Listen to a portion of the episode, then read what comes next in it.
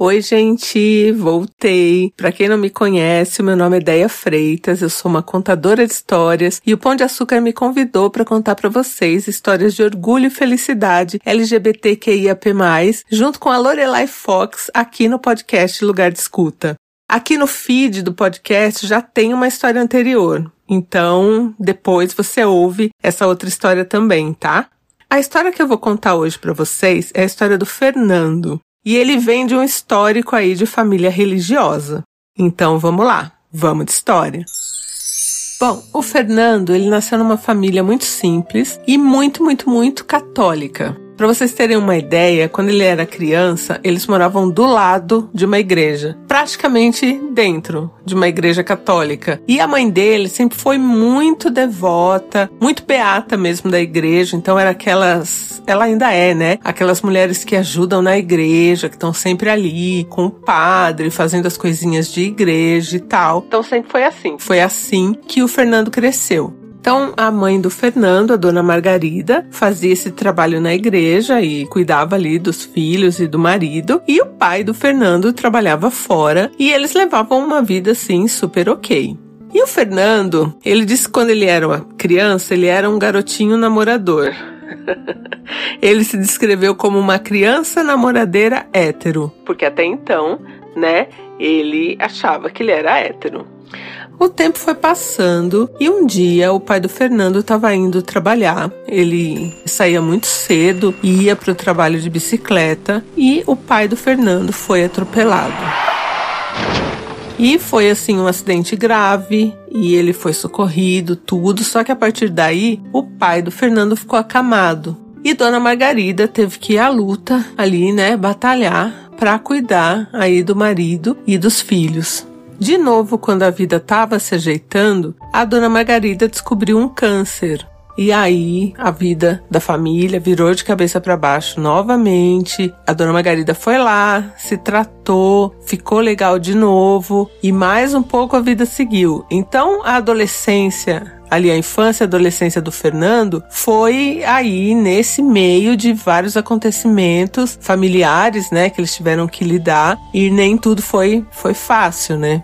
Quando o Fernando estava ali com seus 16, 17 anos mais ou menos, ele começou a entender melhor a própria sexualidade e ele descobriu que ele gostava realmente era de meninos. Nessa época, o Fernando já trabalhava e ele tinha um blog. Então, lá no blog, ele se abria, contava as coisinhas dele e tal, desabafava e, e falava, né, sobre ser gay e também sobre ter uma família religiosa. E um dia, o chefe dele descobriu o blog e aí leu tudo tal e foi conversar com o Fernando, pegou ele meio de surpresa assim, mas foi super bom, porque foi o primeiro papo que ele teve.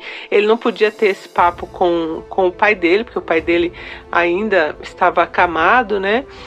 E foi o primeiro papo que ele teve assim, como uma pessoa, como se fosse um pai. Então ele sentiu ali um acolhimento, né? Se sentiu seguro para conversar com o chefe. E aí, lá também onde ele trabalhava, tinha uma grande amiga dele, que também era amiga da mãe dele, e que ele também se abriu. Então ele estava assim numa fase muito boa. Ele era bem aceito no trabalho, ele estava progredindo, estudando, fazendo as coisinhas dele e achou que era uma boa hora para ele contar para a família dele que ele era gay, né? Ele falou: "Poxa, agora que eu tô numa boa fase, vou sair do armário logo de vez para minha família. E a família dele realmente não tinha ideia, não sabia de nada.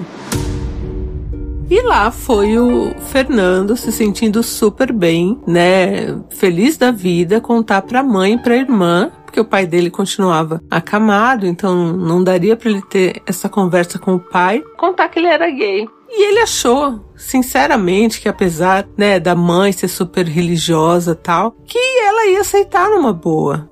Só que não foi assim. A mãe dele ficou mal e ela disse que ela estava magoada, que ela estava decepcionada. O Fernando recorreu à irmã, porque ele falou: Poxa, minha irmã vai entender, né? E a irmã ficou do lado da mãe também reagiu mal. E aí, o mundo do Fernando, que estava perfeito, que ele estava se sentindo super aceito e acolhido ali nos ambientes que ele frequentava, ruiu.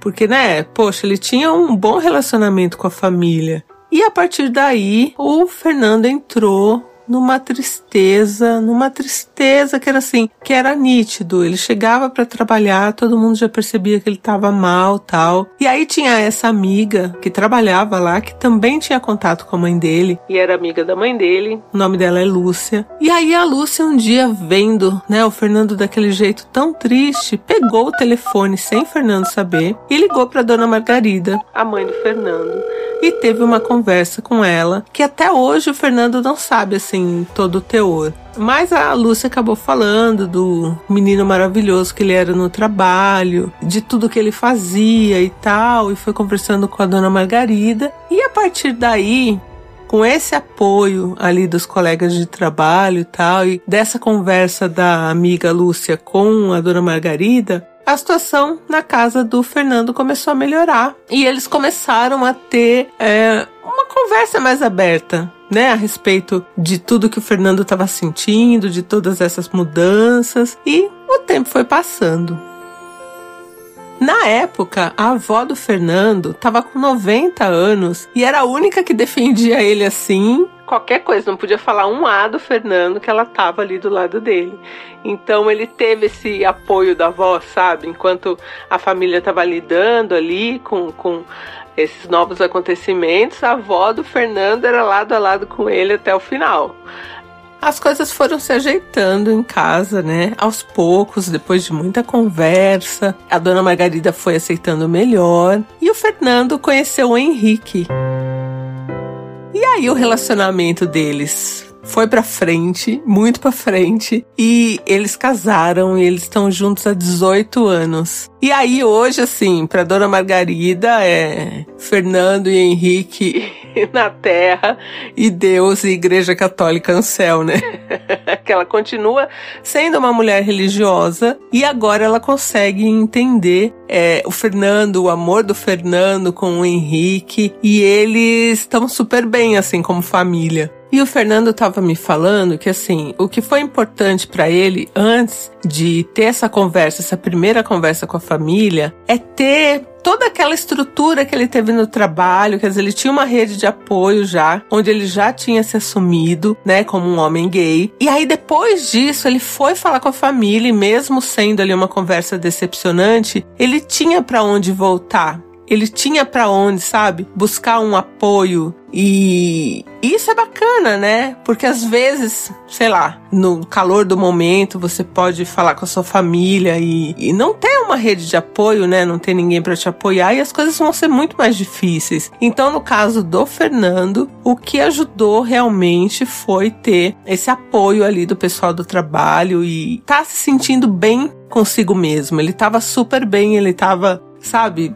meu, era aquilo. Ele tinha acabado de se encontrar, ele estava feliz. E mesmo sendo uma conversa decepcionante ali com a família, o Fernando falou que foi um momento muito importante. Porque ele conseguiu lidar melhor, porque ele estava bem. Então ele deixa aí esse recado para vocês, né? Que às vezes, é, antes de você conversar com a sua família, se você tinha os mesmos receios que ele, e nunca, né? Nunca é igual, né? Não existe uma fórmula, mas é uma coisa que pode te ajudar é você ter uma rede de apoio aí, como o Fernando teve.